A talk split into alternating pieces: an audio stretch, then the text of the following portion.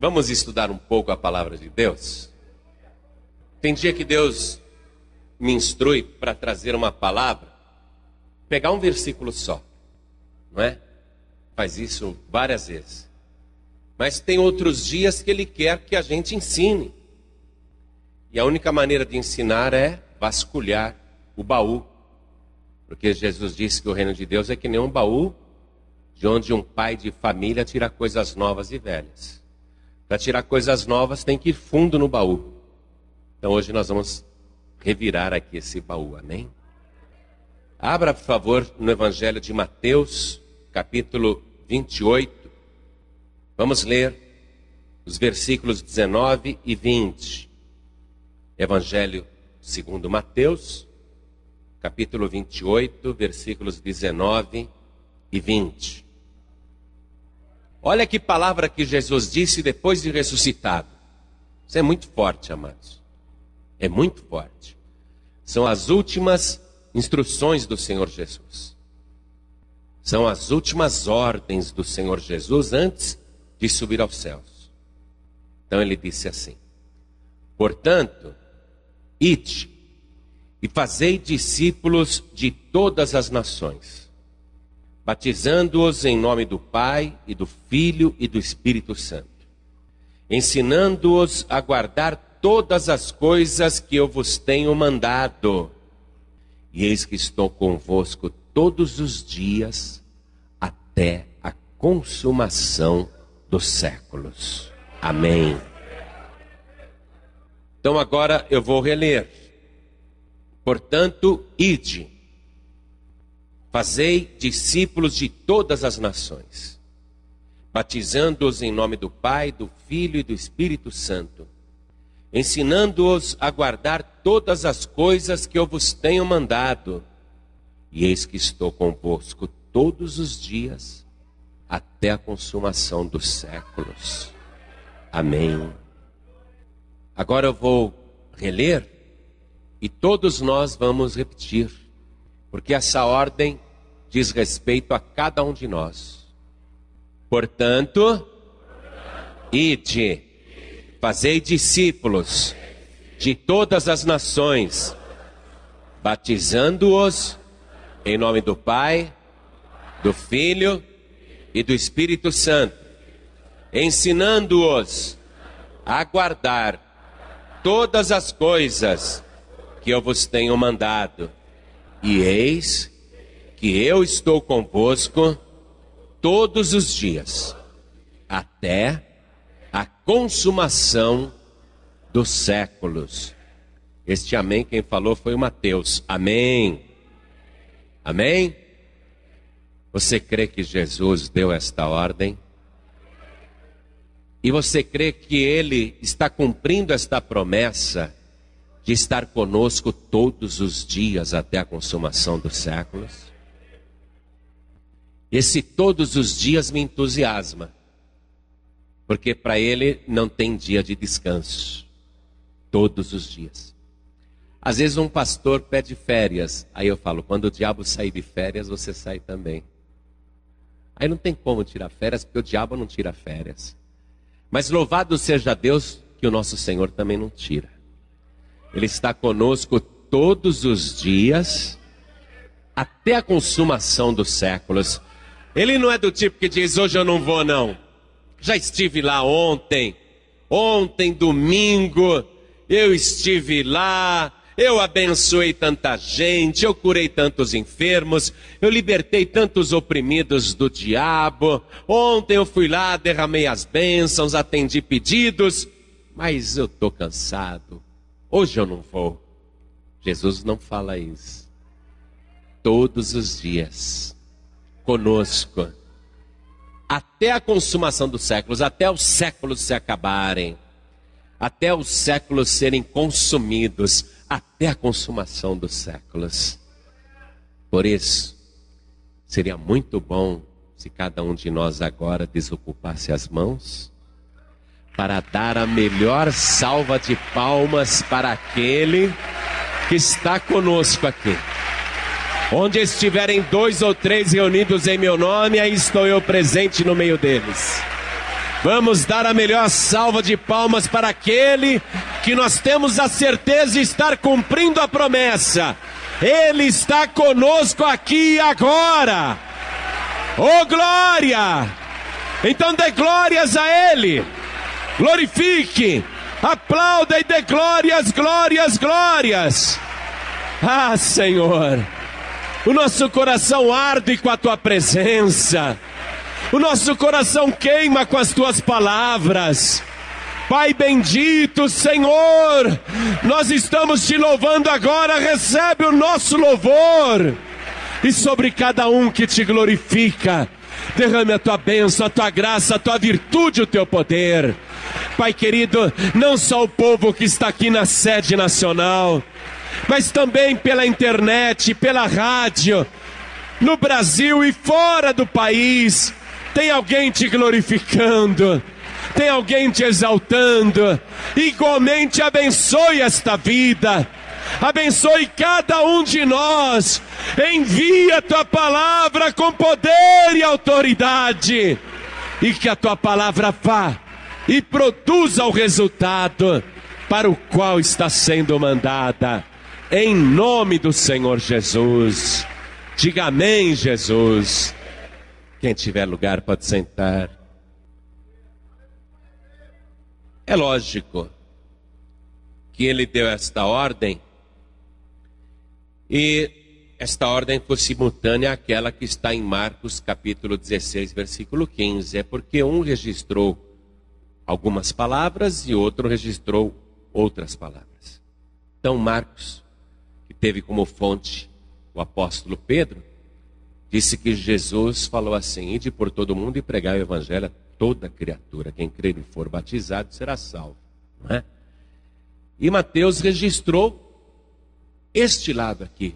Chamou a atenção de Mateus de que não apenas teríamos que ir pelas nações, pelo mundo, mas nós teríamos que fazer discípulos.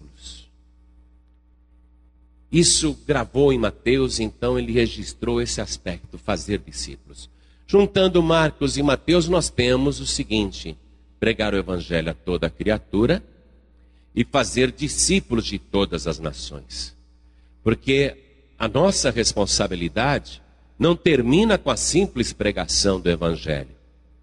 Depois de ganhar a pessoa para Jesus, nós temos que ensiná-la fazer esta pessoa se tornar uma discípula do Senhor. Mas há no conceito, principalmente das pessoas que estão iniciando a caminhada, a ideia de que discípulo eram só aqueles doze que Jesus havia chamado inicialmente, cujos nomes aparecem no capítulo 10. E a gente pode ver aqui, a partir do versículo 1. E Jesus, chamando seus doze discípulos, deu-lhes poder sobre os espíritos imundos para os expulsarem e para curarem toda enfermidade e todo mal. Ora, os nomes dos doze apóstolos, dos doze discípulos, são estes. Primeiro, Simão, chamado Pedro, e André, seu irmão, Tiago, filho de Zebedeu, e João, seu irmão. Filipe Bartolomeu, Tomé e Mateus, o publicano, Tiago, filho de Alfeu, e Lebeu, apelidado Tadeu, Simão o Zelote e Judas Iscariotes, aquele que o traiu. Então, ao batermos os nossos olhos nesse texto, por não entendermos direito o significado desta palavra discípulo, ficamos achando que eram esses doze.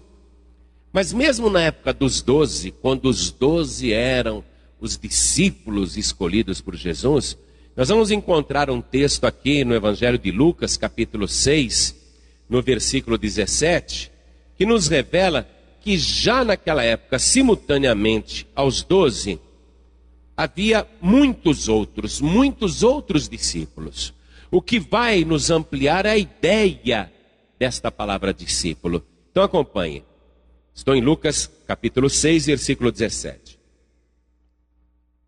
E Jesus, descendo com eles, parou num lugar plano, e também um grande número de seus discípulos. Um grande número de seus discípulos. nos revelando que não eram só os doze. Estamos começando a ampliar também a nossa ideia a respeito do que é ser um discípulo. Então, um grande número de seus discípulos, se fossem só os doze, o texto diria claramente: os doze estavam com ele, como há muitos textos assim no Evangelho.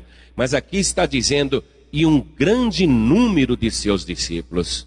Quer dizer que, simultaneamente, naquela época, além dos doze, já havia um grande número de discípulos de Jesus. E até discípulos que não tinham a coragem de falar que eram discípulos. E que nem andavam com os doze, mas que também eram discípulos de Jesus. Vamos lá em João capítulo 19, vamos ler o versículo 38. Está escrito assim, ó. Depois disso, José de Arimateia, o que era discípulo de Jesus, mas oculto por medo dos judeus. Se José de Arimateia também era discípulo de Jesus, não andava com os doze e nem estava com aquela multidão, nem sempre estava com a multidão, porque ele fazia parte do sinédrio judeu, ele era um dos anciãos, mas ele secretamente, em oculto, ele era discípulo do Senhor Jesus. Nós vamos ver uma coisa agora que no dia de Pentecostes, esse número de discípulos começou a ser contado. E ali nós temos um número de discípulos que extrapolem muito os doze. Vamos lá, Atos capítulo 1, vamos ler o versículo 15. E naqueles dias, levantando-se Pedro no meio dos discípulos, ora, a multidão junta era de quase 120 pessoas. Então já se multiplicou por 10 o número de discípulos oficialmente aqui no dia de Pentecostes. Mas esse número que foi dado agora, ele vai ter que ser parado de contar, vai ter que se esquecer este número, porque os discípulos de Jesus vão crescer e se multiplicar sem parar. Ainda em Atos dos Apóstolos, capítulo 6, versículo 1. Ora, naqueles dias, crescendo o número dos discípulos. Vai entendendo? Ser discípulo de Jesus não é privilégio daqueles doze. Eles tiveram a honra de serem as primícias. Mas aqui nós vamos encontrar esse texto dizendo que crescendo o número dos discípulos. O número começou a crescer, crescer. E veja o versículo 2. E os doze, que eram os primeiros, e os doze, convocando a multidão dos discípulos, já não dá para falar que são 120. Não tinha como convocar 120, porque aquele número de 120 já foi superado. Agora é uma multidão de discípulos e os doze convocam a multidão os discípulos, todos os outros discípulos. E esse número continua aumentando naquela época. Veja aqui no versículo 7. E crescia a palavra de Deus, e em Jerusalém se multiplicava muito o número dos discípulos. Se multiplicava muito o número dos discípulos, isso em Jerusalém. Só que chegou um momento que aquela quantidade de discípulos extrapola os limites geográficos de Jerusalém e eles começam a surgir por todo Israel e até fora de Israel. Vamos aqui no capítulo 9 de Atos, no versículo 10, e nós já estamos na Síria. Não estamos mais nem dentro de Israel, estamos em Damasco, uma cidade, a capital da Síria. E lá, olha só, e havia em Damasco um certo discípulo chamado Ananias. E disse-lhe o Senhor em visão: Ananias, e ele respondeu: Eis-me aqui, Senhor. Esse discípulo está sempre pronto a obedecer e aprender. Ele não fazia parte dos doze nem dos 120, ele já está em outro país, em outra cidade, e ele é discípulo do Senhor Jesus. Sabemos o seu nome, que bom. O nome de Ananias não está na relação dos doze, nem na relação dos 120, mas está aqui declarado que ele igualmente era discípulo do Senhor Jesus. E mesmo em Damasco, muitos outros. Não era só Ananias lá, muitos outros. Versículo 19. E tendo comido, ficou confortado. E esteve Saulo alguns dias com os discípulos que estavam em Damasco. Saulo se converteu, teve aquele encontro com Jesus na estrada de Damasco, e ele conhece então Ananias, que era discípulo de Jesus em Damasco, que ora por ele, ele volta a enxergar.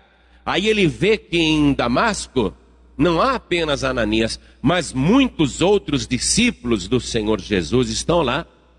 E o próprio Saulo se torna discípulo, ele que não era um dos doze. E logo na sinagoga, Saulo pregava a Jesus que este era o Filho de Deus. Aí Saulo vai para Jerusalém, porque querem apresentar ele para a igreja lá, para os doze discípulos. Então levam Saulo até Jerusalém. Versículo 26. E quando Saulo chegou a Jerusalém, procurava juntar-se aos discípulos, mas todos o temiam, não crendo que fosse discípulo, mas ele já era. Ele já era, ninguém acreditava que ele era discípulo, mas ele era. Ninguém acreditava. Então Barnabé, tomando-o consigo, o trouxe aos apóstolos e lhes contou como no caminho ele vira ao Senhor e este lhe falara, e como em Damasco falara ousadamente no nome do Senhor Jesus. Agora, eu vou ver aqui também no versículo 38, que não apenas em Damasco, em Jerusalém, mas também em Jope e em Lida, acompanhe comigo, versículo 38, são outras cidades. E como Lida era perto de Jope, ouvindo os discípulos que Pedro estava ali, lhe mandaram dois varões rogando-lhe que não se demorasse em vir ter com eles. Quer dizer, discípulos que estavam em Lida e em Jope, eles falam: olha, o Pedro está aqui perto. Vamos mandar um mensageiro para ele vir se encontrar conosco também. E estes eram discípulos do Senhor Jesus, não discípulos de Pedro, mas discípulos do Senhor Jesus. Em toda parte eles estavam se multiplicando. Em Atos, ainda no capítulo 11, no versículo 26, nós temos a seguinte informação. E sucedeu que todo um ano se reuniram naquela igreja e ensinaram muita gente em Antioquia, já estão em Antioquia, já estão num lugar muito longe. Em Antioquia foram os discípulos pela primeira vez chamados cristãos. Eu não sei se foi bom lá em Antioquia começarem a chamar os discípulos de cristãos. Não sei se foi bom isso. Porque hoje todo mundo se diz cristão, a maior parte, pelo menos, do mundo ocidental, mas tem muita gente que fala que é cristão, mas não é discípulo de Jesus. Então, seria muito mais interessante se a gente não fosse chamado de cristão, se a gente continuasse sendo chamado de discípulo. Que a ordem do Senhor Jesus foi a seguinte: ide e fazei discípulos de todas as nações. Ele não falou, ide e fazei cristãos de todas as nações. Porque quando mudaram a palavra de discípulo para cristão, aquilo virou religião. Porque tem o cristão, tem o muçulmano, tem o budista, não é? E aí virou religião. Quando na verdade nós temos que ser o quê? Discípulos do Senhor Jesus. Essa qualificação de cristão não é nem bem-vinda. Você vai em alguns lugares aí e as pessoas não gostam de cristãos. Eu abri a Bíblia lá no lado árabe de Jerusalém e tinha dez loucos lá em cima de mim, querendo me bater, querendo me espancar e querendo arrancar a Bíblia da minha mão porque eu era cristão. Eles não gostam, não aceitam. Agora, Ser discípulo de Jesus é diferente. Porque cristão tem um monte de gente dizendo que é cristão. É ou não é? É. Vai lá o censo perguntar qual é a sua religião. Você é cristão? Você é budista? Você é hinduísta? Você é muçulmano? Aí a pessoa taxa lá, eu sou cristão. Aí vai acompanhar ela em secreto. Ela sai dali, ela vai para o bingo, ela vai para boate, ela vai para o bar, ela vai para o jogo, ela vai para a prostituição, não é? ela vai para o crime, ela vai para as más companhias, ela vai para fazer coisa errada, vai para enganar, vai para mentir, vai para roubar, vai para se prostituir, vai para o terreiro de macumba, vai para uma procissão, vai para uma quermesse, entra também numa igreja evangélica, não é? Então, cravou ali, sou cristão. É religião, amados. A diferença é ser discípulo de Jesus Cristo. Não é? Porque Deus tem uma promessa no Antigo Testamento de que um dia nós seríamos seus discípulos. Jesus, ele não convocou cristãos. Quando ele chamou lá os doze, ele não chamou doze para serem cristãos, ele chamou doze para serem discípulos. E ele queria fazer discípulos. E a promessa no Antigo Testamento era de que Deus iria pegar os seus filhos aqui na terra e transformar em discípulos. Vamos lá no livro do profeta Isaías, e nós estamos recuando no tempo, 700 anos antes de Cristo. Vamos lá no capítulo 54 de Isaías, versículo 13. Olha o que Deus fala. E todos os teus filhos serão discípulos do Senhor, e a paz de teus filhos será abundante. Considerando então que o Senhor Jesus não nos chamou para sermos cristãos, e nem nos deu ordem para convertermos as pessoas em cristãs, considerando que Jesus Cristo deu uma ordem clara para que nós fôssemos seus discípulos e fizéssemos discípulos, o que ele realmente pensa a respeito de discípulo, principalmente considerando que ele tem essa promessa em Isaías 54:13 que eu acabei de ler para você. E todos os teus filhos serão discípulos do Senhor. O que é um discípulo então? O que é ser um discípulo? Então, se você tiver uma caneta aí, eu gostaria que você anotasse. Primeiro, o discípulo é aquele que recebe o ensino de alguém. Anote aí.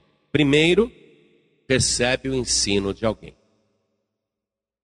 Quer dizer que um discípulo, ele começa a se tornar um discípulo quando recebe o ensino de alguém. Segunda coisa, o discípulo, ele aprende o ensino, não apenas recebe o ensino de alguém, mas ele aprende. Aquilo que está sendo ensinado, o verdadeiro discípulo, ele aprende. Não é que nem você estudar uma matéria que você não gosta na escola, né? se você não gosta de matemática, ai, não entra na minha cabeça de jeito nenhum. Física não entra na minha cabeça de jeito nenhum, química não entra na minha cabeça de jeito nenhum, biologia não entra na minha cabeça de jeito nenhum, e inglês não entra na minha cabeça de jeito nenhum. Não é isso. Na escola podem ensinar matemática e o aluno, o discípulo que está recebendo o ensino, ele pode não aprender. No caso aqui, o discípulo, ele recebe o ensino e ele aprende aquilo que é ensinado. E Jesus Cristo, como mestre, ele sempre fazia o seguinte quando ele ensinava, quando ele dava o um ensino para alguém, ele perguntava em seguida: compreenderam o que eu vos disse? Porque é necessário que a pessoa que está recebendo o ensino aprenda o que está sendo ensinado. Você está compreendendo? O discípulo ele recebe ensino, ele aprende o ensino e olha aqui, ó. O discípulo ele segue a pessoa que o ensinou. Ele recebe o ensino, ele aprende o ensino e ele segue a pessoa que o ensinou. Ele segue as ideias da pessoa que o ensinou. Ele segue a doutrina da pessoa que o ensinou. O discípulo, então, não é simplesmente um aluno que vai numa escola e recebe o um ensino e talvez até aprende e depois volta para casa. O discípulo, ele recebe o ensino, ele aprende o ensino e ele segue aquele que o ensinou.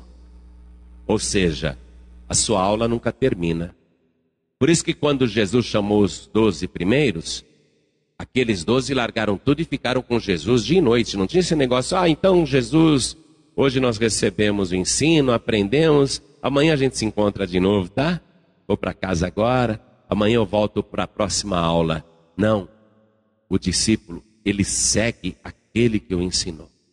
Quando Deus fez esta promessa, e todos os teus filhos serão discípulos do Senhor, então, qual é a pessoa que nós vamos receber o ensino? De quem que nós vamos receber o ensino?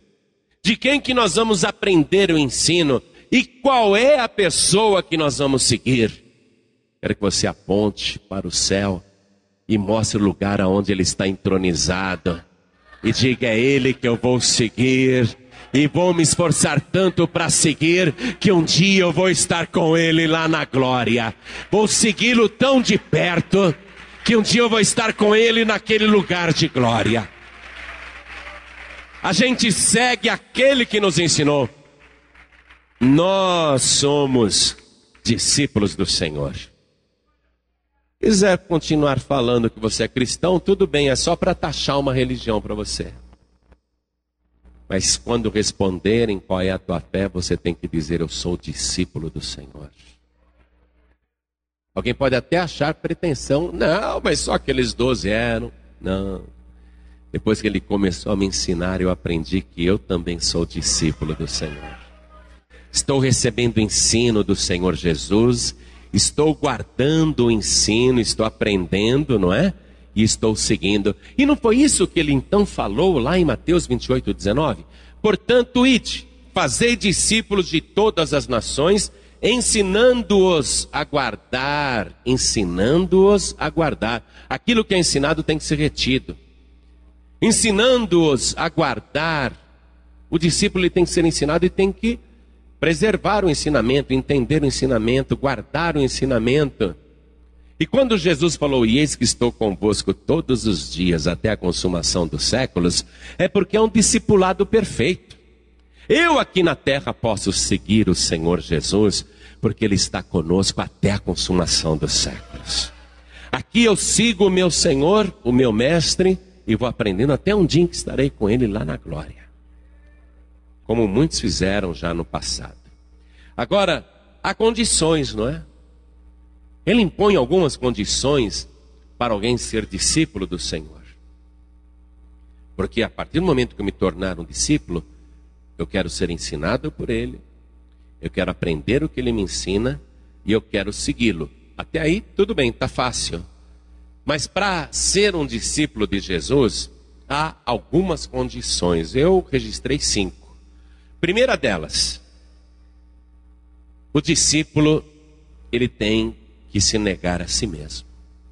Tem que haver uma renúncia. Vamos no Evangelho de Marcos, capítulo 8, versículo 34. E Jesus, chamando a si a multidão, com os seus discípulos, disse-lhes: se alguém quiser vir após mim, negue-se a si mesmo, tome a sua cruz e siga-me. Nós não falamos que o discípulo segue aquele que o ensina? Para segui-lo, tem que tomar cada dia a sua cruz, negar-se a si mesmo. As nossas vontades, nós temos que negar as nossas vontades. Hoje eu não quero ir na igreja, hoje eu não quero ir lá cooperar, hoje eu não quero ir no SOS oração, hoje eu não quero ir no ensaio, hoje eu não quero ir na reunião, hoje eu não quero ficar lá na porta, hoje eu não quero distribuir pedido de oração, hoje eu não quero evangelizar, hoje eu não quero.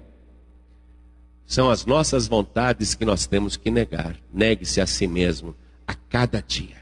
Ele está conosco a cada dia e o discípulo a cada dia tem que negar-se a si mesmo e seguir o Senhor Jesus a cada dia uma negação própria, uma autonegação, uma renúncia e a cada dia seguindo o Senhor Jesus. Segunda condição para alguém falar eu sou discípulo de Jesus. E essa é difícil. Nessa muita gente para, que é deixar a família. Isso soa mal, não soa? mas é condição que ele colocou para alguém que quer ser seu discípulo. Primeira pessoa se nega a si mesmo, e agora vai negar a família. Lucas capítulo 14, versículo 26. Vamos acompanhar. Se alguém vier a mim e não aborrecer a seu pai e mãe e mulher e filhos e irmãos e irmãs e ainda também a sua própria vida, não pode ser meu discípulo. As duas primeiras condições para eu receber dele o ensino, para eu aprender o que ele vai me ensinar e para eu segui-lo, as duas primeiras condições são familiares, são pessoais. Primeiro eu me renuncio a mim mesmo. Não tenho mais vontade própria. Não tenho mais querer.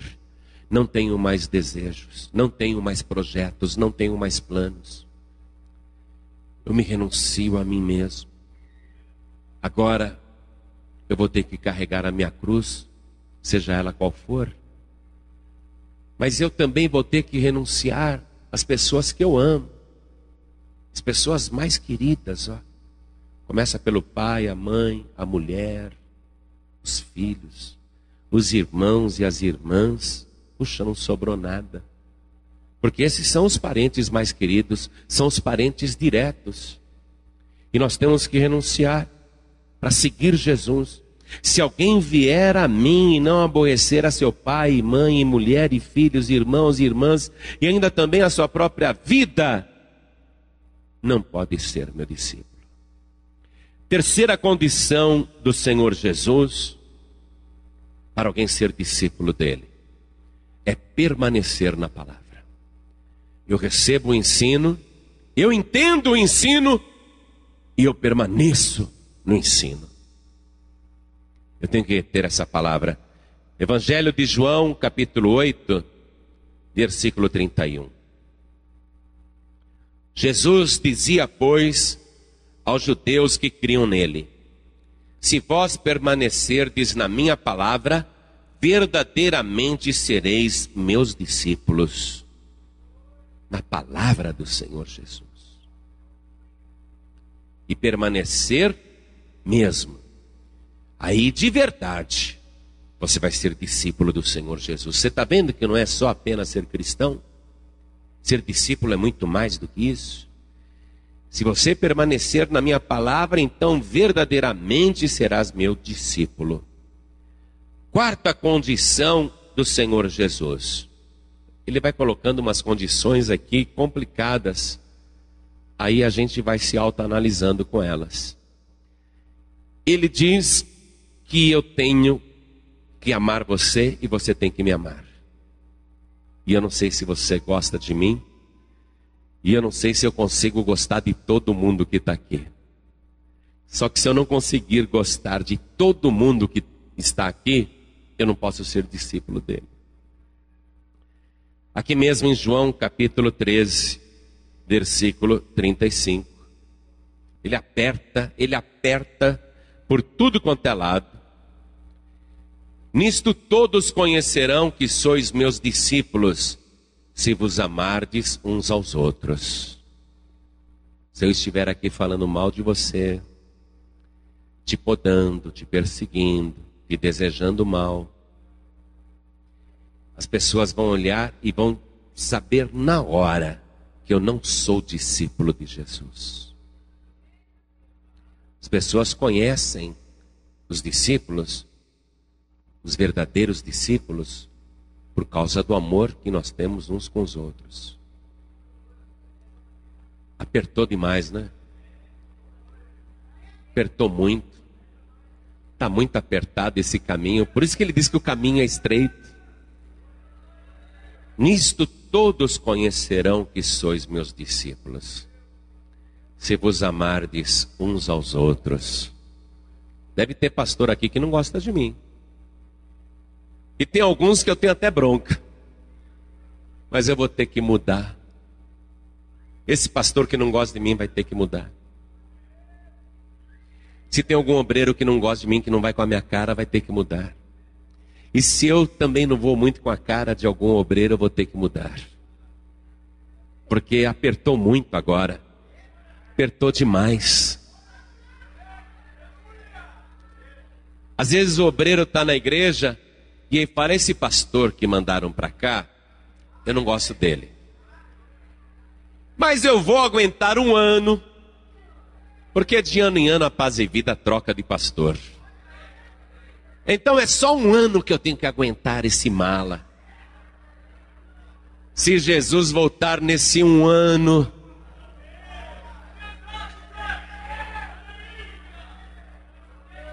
não é discípulo de Jesus. Olha, essa semana aqui, quando você entrar na igreja, ao invés de torcer o nariz para o pastor que você não gosta, você vai lembrar das palavras do teu mestre.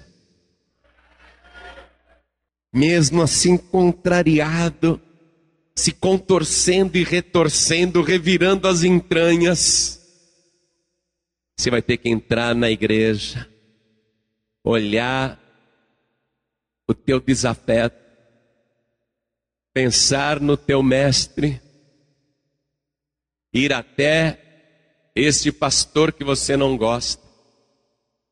E ele também parece que não gosta de você. Você já andou desacatando ele também, ele também não gosta muito de você. Mas ele vai levar um choque quando você for até o altar e dar o abraço mais gostoso que ele já ganhou em toda a sua vida. Nem a esposa dele abraçou ele desse jeito que você vai abraçar essa semana.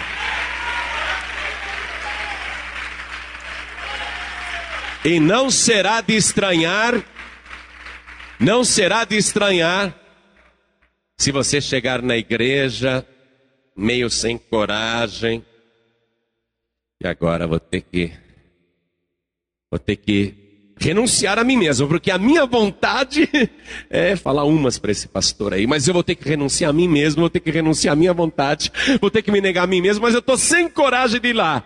Não será surpresa se o teu pastor, que é um homem de Deus e também está ouvindo esta palavra, não será surpresa se ele mesmo não descer do altar e dar em você o abraço mais gostoso que você também já ganhou na sua vida.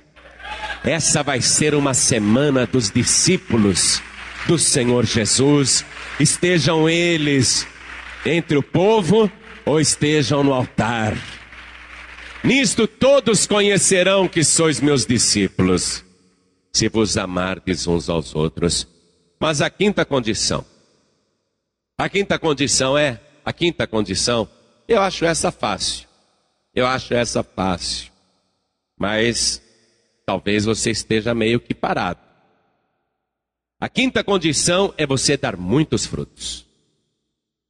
E você só pode dar muitos frutos se estiver sendo adubado, regado, não é? Limpo, tratado. Se você está se esforçando, se você está em atividade. Vamos aqui em João mesmo, no capítulo 15 no versículo 8. Nisto é glorificado meu Pai, que deis muito fruto, e assim sereis meus discípulos. O discípulo do Senhor Jesus, ele dá muito fruto, amado. Amada. Tem que dar fruto. Se não estiver dando fruto, precisa limpar. Olha aqui, no capítulo 15 mesmo ele fala: Eu sou a videira verdadeira e meu pai é o lavrador. Não é? Toda vara em mim que não dá fruto, atire limpa toda aquela que dá fruto para que dê mais fruto. Vós já estáis limpos pela palavra que vos tenho falado. Está em mim e eu em vós, como a vara de si mesma não pode dar fruto se não estiver na videira, assim também vós se não estiverdes em mim. Eu sou a videira, vós as varas. Quem está em mim e eu nele, este dá muito fruto, porque sem mim nada podereis fazer. Uma vida frutífera é a credencial de um discípulo do Senhor Jesus. Reunindo essas cinco condições, nós temos o privilégio de receber ensino particular do Senhor Jesus. Ensino particular. Aquilo que ele não revela para ninguém, ele começa a revelar para você, cumprindo essas cinco condições. É quando a pessoa abre o entendimento para as Escrituras e começa a ter sabedoria na palavra e começa a tirar muitas coisas do baú, muitas coisas novas do baú. Vamos aqui no Evangelho de Marcos, capítulo 4, versículo 33. Marcos 4, versículo 33. E com muitas parábolas tais lhes dirigia a palavra, segundo o que podiam compreender. E sem parábolas nunca lhes falava, porém tudo declarava em particular aos seus discípulos. Para a multidão, Jesus não contava os segredos do reino dos céus, mas para os seus discípulos em particular, ele vinha e ele ensinava tudo, declarava tudo, explicava tudo, dava aquela revelação da palavra. E quando Jesus Cristo começa particularmente a ensinar um discípulo, ele faz uma promessa maravilhosa para você, para mim, para todos nós, de que se a gente reunir essas condições, se nós formos discípulos dele, teremos a condição de, como ele é mestre, termos condição de ensinar como ele ensina. E aqui ele faz uma promessa para que você que é discípulo se torne mestre. Vamos em Lucas capítulo 6, versículo 40. É a promoção do discípulo, hein? O discípulo não é superior a seu mestre, mas todo o que for perfeito será como seu mestre. O discípulo não é superior a seu mestre, porque é lógico, um é que dá o ensinamento, o outro é o que recebe o ensinamento. Mas aqui Jesus está dizendo: aquele que for perfeito, nessas condições que ele colocou, evidentemente, não perfeito como ser humano, porque isso é impossível.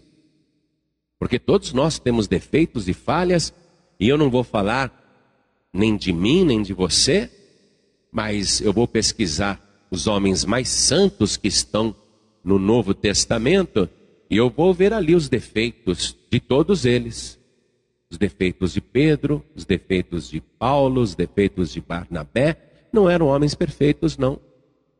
Eu acho que até João não era perfeito, se bem que ele é o que chegou mais perto, na minha opinião, porque João ele tinha uma vaidade. A vaidade de João era dizer assim: aquele discípulo a quem Jesus amava. Ele tinha essa vaidade. Aquele discípulo que Jesus amava. E Pedro, olhando para trás, viu o discípulo, aquele que Jesus amava. João tinha essa vaidade. Eu sou o mais querido, eu sou o queridinho do Mestre. É perfeito? Isso é uma vaidade, amados. Ele se vangloriava como preferido.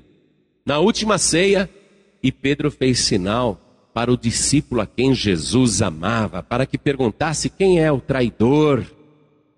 João mesmo, ele o tempo todo se intitulando o discípulo que Jesus amava. Jesus amava todo mundo igual. Ele amou até o Judas Iscariotes. Não é? Ele não amou um mais ou menos. Pai nunca ama mais ou menos. Os filhos são diferentes. Cada um recebe um tratamento diferente de acordo com a sua personalidade.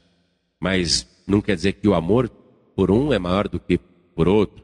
Eu vejo isso até como uma convicção errônea de João.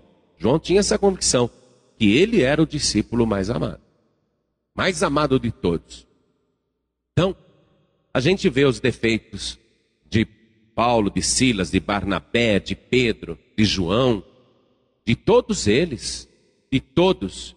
Então, quando Jesus fala em perfeição, ele não está falando em perfeição como ser humano, porque perfeito como ser humano foi só o Senhor Jesus, isso não é retórica. O único realmente perfeito foi o Senhor Jesus. Nunca jamais haverá alguém perfeito como ele. A santidade do Senhor Jesus foi a mais elevada que esse planeta já viu ou possa ver. Nunca surgiu ninguém tão santo e tão perfeito como ele nunca e nem jamais existirá. Então, quando ele fala em discípulo perfeito, ele não está falando em perfeição de ser humano, ele está falando em perfeição de discípulo. O discípulo que se nega a si mesmo, o discípulo que é capaz de negar as pessoas que ele ama, o discípulo que ele começa a seguir carregando a sua cruz incondicionalmente, o discípulo que segue incondicionalmente o Senhor, que dá muitos frutos o discípulo que permanece na palavra, o discípulo que preenche essas condições. Então, todo aquele, não é? Todo discípulo. Mas todo discípulo, ele está falando de discípulo, amados. Não está falando de ser humano, não. O discípulo não é superior a seu mestre, mas todo discípulo, ele está falando de discípulo, de aluno, de aluno esforçado. Porque numa sala de aula, você concorda comigo que tem aluno dedicado e tem aluno que vai lá só para bagunçar? Está todo mundo na sala, mas o professor gosta de quais? Aquele que está interessado em aprender, aquele que não falta na aula, aquele que não mata a aula, não é? Discípulo perfeito é aquele que não falta no ensinamento, é aquele que não deixa de seguir o seu mestre, segue cada dia o Senhor carregando a sua cruz, renuncia a tudo quanto tem, vida pessoal, vida familiar, ele renuncia a planos e projetos, ele retém a palavra, ele gosta de estudar a palavra, ele gosta de aprender a palavra, ele gosta de ensinar a palavra, e aí ele é promovido. Todo discípulo que for perfeito será como seu mestre. Quer dizer que ele quer que você se torne mestre. A perfeição do discípulo é poder deixar de ser discípulo para ensinar outros discípulos. E essa questão do discipulado tem sido uma falha horrível do nosso ministério. Vou falar só do nosso, porque os outros eu não conheço. Mas no nosso eu sei, eu sei. Ontem encontrei uma velhinha aqui, estava com uma bengala, revi a mulher, depois de muitos anos, ela não faltava, não faltava. Puxa, que prazer te rever. Eu estive doente, pastor, com artrose, com mais coluna, com mais isso, com mais aquilo. Então o que acontece? Nós nem sabíamos que ela estava doente, sentia a falta dela. Estou sentindo falta, mas nós não estamos discipulando. E o que faz com que a gente fale nesse ponto? É a loucura do mundo de hoje. É o individualismo que nós estamos vivendo. É a dificuldade de criar laços e vínculos com as pessoas que estão conosco na mesma comunidade. Mas porque essa é uma cidade gigante, então a pessoa mora longe e às vezes ela muda de lugar e a gente não tem condição de estar com esse vínculo, com essa proximidade. E isso não acontece só aqui na sede, acontece em cada igreja da paz e vida. Acontece ou não acontece, pastores? Acontece.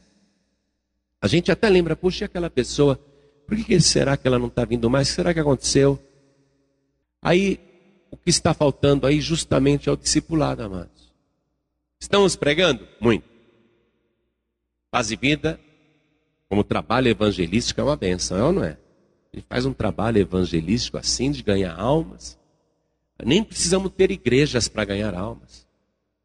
Porque tem muita cidade do Brasil que tem programa de rádio transmitindo a palavra, graças a essa difusão que o Espírito Santo foi fazendo. E tem muita cidade que não tem uma igreja da paz e vida, mas toda noite a palavra é pregada pelo rádio e tem gente se ajoelhando ao lado do rádio entregando a vida para Jesus. Mas essa é uma parte do trabalho, amados. O Senhor Jesus não nos enviou apenas para pregar o Evangelho a toda criatura. Não apenas pregar a salvação e conseguir com que as pessoas estendam a mão e digam: Eu quero receber Jesus como único, suficiente, exclusivo e eterno Salvador. O trabalho não terminou aí. Essa é uma parte do trabalho. A continuação do trabalho, ao meu ver, é a mais importante porque trata justamente do discipulado, de poder pegar a pessoa e ensinar, e começar a ensinar, e ensinar, e ensinar. Eu quero convocar todos vocês para essa visão de trabalho. Porque quando a gente faz o apelo, quem quer entregar a vida para Jesus vem um monte para frente, não é? A pessoa entregou a vida para Jesus, mas o trabalho não parou aí. Aí ela volta para não sei onde, lá para casa dela, e perdemos o contato. Nesse momento em que a pessoa entrega a vida para Jesus, além de entregar o folheto do batismo, dizendo, ó, quem não é batizado, leve esse folheto para casa e leia, além de entregar esse folheto, que nós já fazemos habitualmente isso, nós temos que dizer o seguinte para a pessoa que entregou a vida para Jesus. Nós temos que dizer assim: agora você precisa se tornar um discípulo de Jesus. É esse vínculo que está faltando conosco conhecer a família da pessoa, saber onde ela mora, fazer essa oração dentro da sua casa. É isso que vai acontecer. Ide e fazei discípulos de todas as nações, ensinando-os a guardar todas as coisas que eu vos tenho mandado, e eis que estou convosco todos os dias, até a consumação dos séculos. E é esse trabalho que nós vamos implantar, amém? A igreja que eu estou vendo, ela vai ter que ser ampliada em nome do Senhor Jesus porque vai se repetir esse fenômeno aqui. O número de discípulos crescia e se multiplicava. É isso que nós estamos vendo. E todo discípulo que for perfeito será como seu mestre. Vamos ficar todos de pé.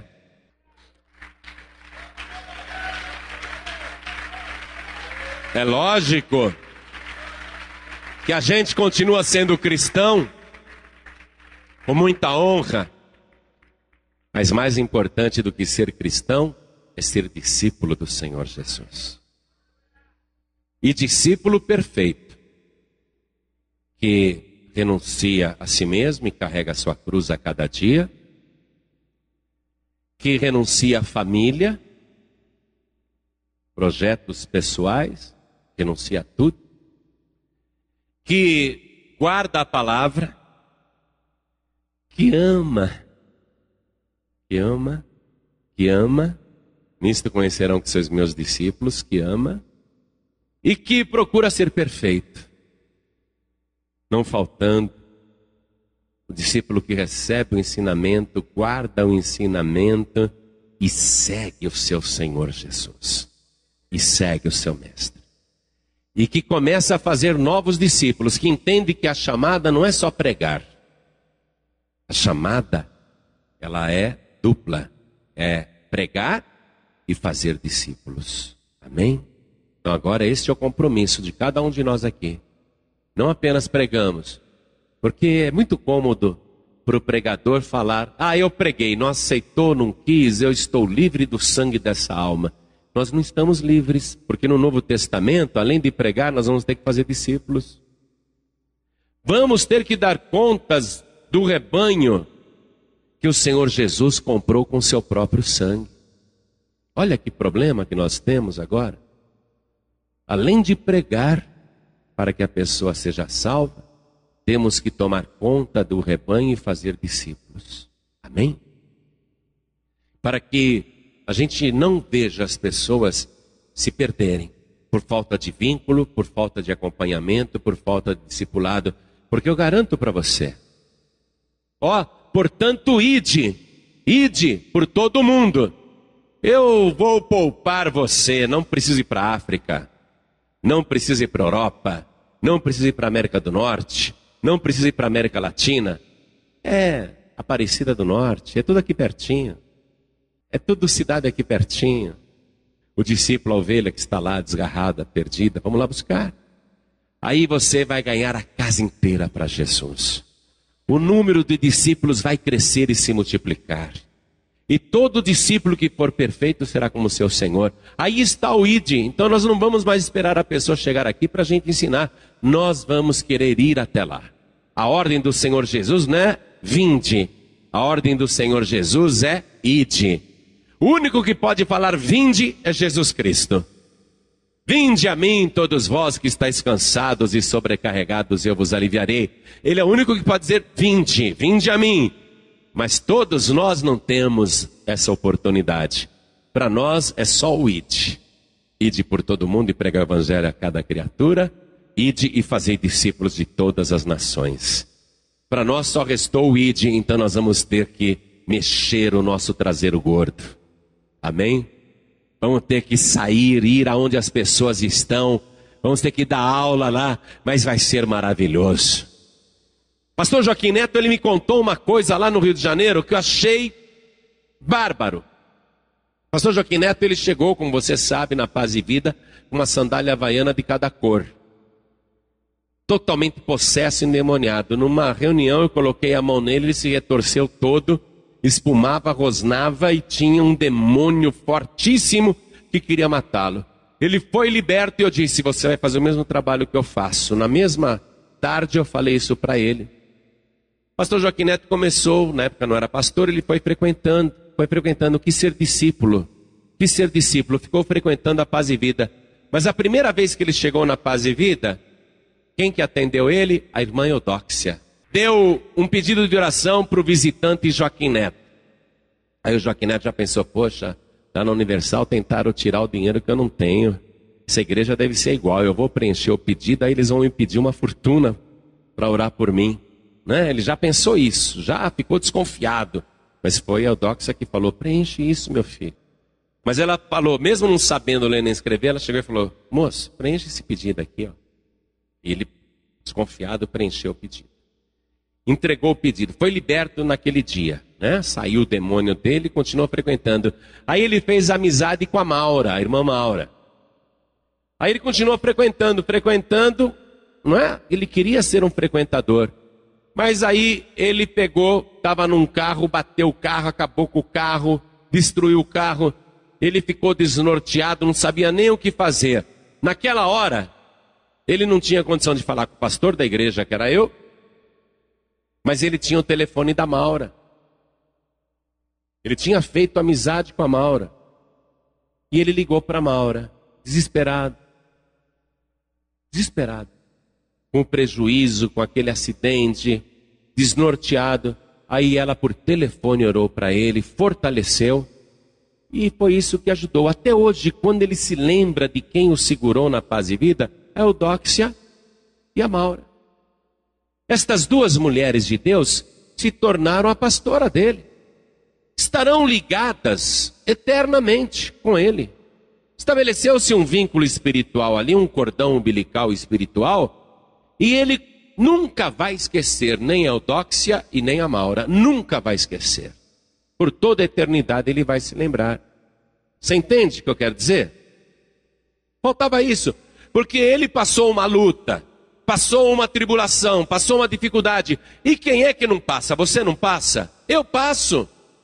Eu passo. Quem é que não passa um momento de fraqueza, um momento de tristeza, um momento de angústia, um momento de decepção, um momento de desilusão, um momento de fraqueza? Quem é que não passa? Eu passo, você passa, todos nós passamos.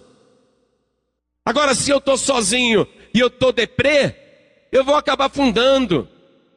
É ou não é? Se eu estou sozinho, eu vou acabar afundando. Mas se tem uma pessoa que chega para mim e fala: Que é isso? Você bateu o carro, mas isso não é nada. Mais tem Deus para te dar do que o diabo para tirar. Continua seguindo Jesus que ele vai te abençoar. Um empurrãozinho, uma palavra. Pegar pelo braço.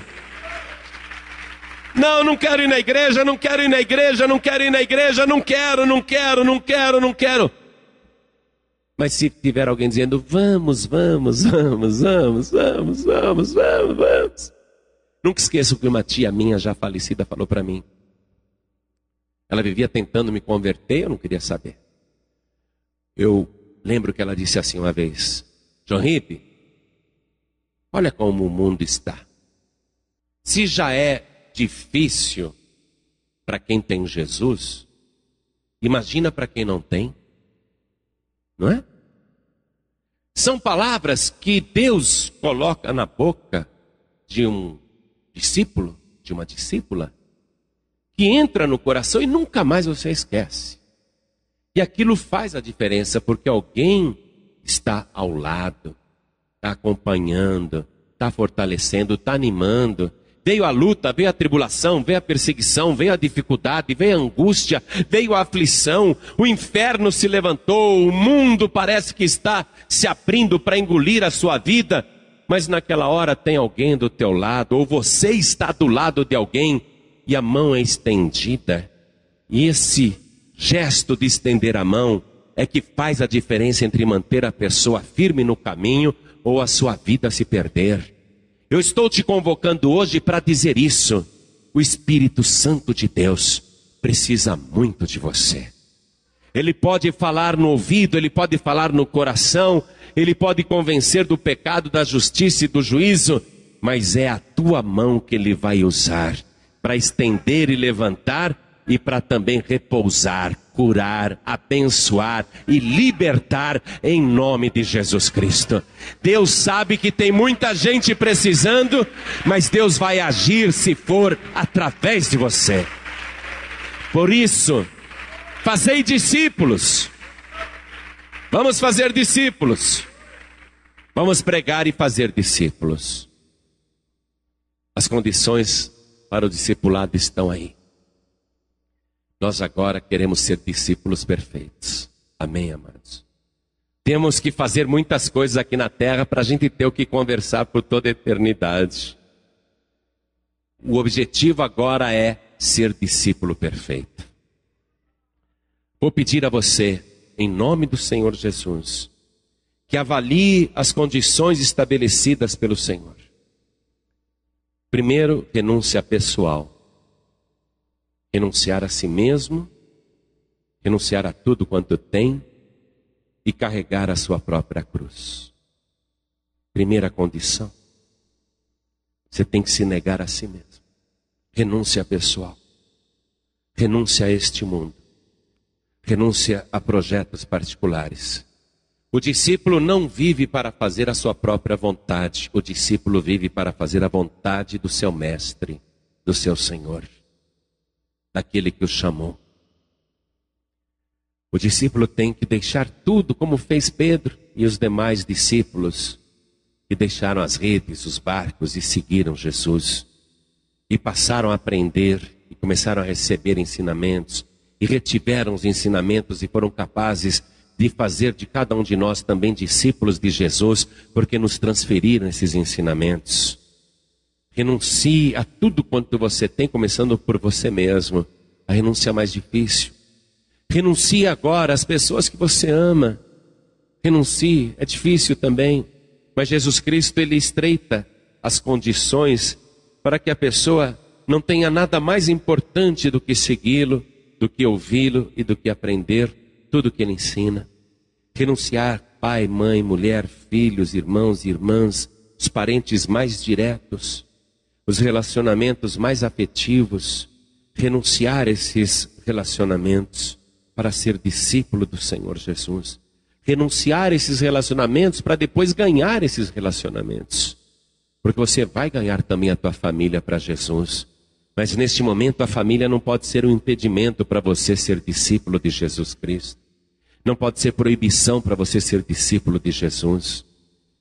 Você, como discípulo, vai ter que guardar tudo que ele ensina. Se você guardar esta palavra, então você vai estar sendo aquele discípulo que dá prazer de ensinar. Se você guardar, se a minha palavra estiver em vós, então verdadeiramente sereis meus discípulos. A palavra tem que estar dentro de você. A palavra do Senhor Jesus, não palavra religiosa, não palavra de religião, não palavra de homem. Se as minhas palavras estiverem em vós, então verdadeiramente sereis meus discípulos. Guardar a palavra, guardar aquilo que ele ensina. Amar uns aos outros agora, amar. Nisto conhecerão que sois meus discípulos, amar. Vai ter que amar, vamos ter que nos amar agora. E a quinta condição, dar muitos frutos. Nisto conhecerão que sois meus discípulos se derdes muitos frutos, porque sem mim nada podereis fazer. Vida frutífera, produzir frutos, estar mais ativo, mais ativo na obra, fazendo o que ele mandou, guardando a palavra do Senhor e fazendo do jeito que ele disse, então verdadeiramente sereis meus discípulos. E todo discípulo que for perfeito será como seu mestre, vai ensinar cada vez melhor, porque será o próprio Senhor Jesus que falará através da tua boca. Você vai abrir a boca e o Espírito Santo vai encher. O próprio Mestre vai usar a tua boca para fazer novos discípulos. Vai pedindo para o Senhor agora, vai pedindo, vai pedindo, vai renunciando vida pessoal, vida familiar, vai renunciando tudo isso, vai guardando a palavra do Senhor, vai perdoando, vai pedindo perdão também, vai amando incondicionalmente e agora a disposição de dar muitos frutos, muitos frutos, muitos frutos como você nunca deu antes. Eu quero ser frutífero, Senhor, quero dar muitos frutos. E quero crescer como discípulo. Eu quero ser como meu mestre. Eu quero ensinar como meu mestre ensina. Não vou ser igual Jesus em santidade, em perfeição, em poder, em glória, e nem queremos isso. Mas ele prometeu ao discípulo perfeito que será como seu mestre, que vai crescer em sabedoria. Então vai fazendo agora a tua oração para o Senhor. Vai fazendo a tua oração. Qual é a área da tua vida que tem que ser aperfeiçoada? Qual é o instante na tua vida que tem que ser modificado? O que é que precisa ser agora renunciado na tua vida? Vai falando com o Senhor Jesus e vai falando com teu mestre. Oh glória, oh glória, vai falando com o Senhor. É a tua oração que importa agora. Oh glória. Você acabou de receber as boas novas do Evangelho através de João Ribe Palharim.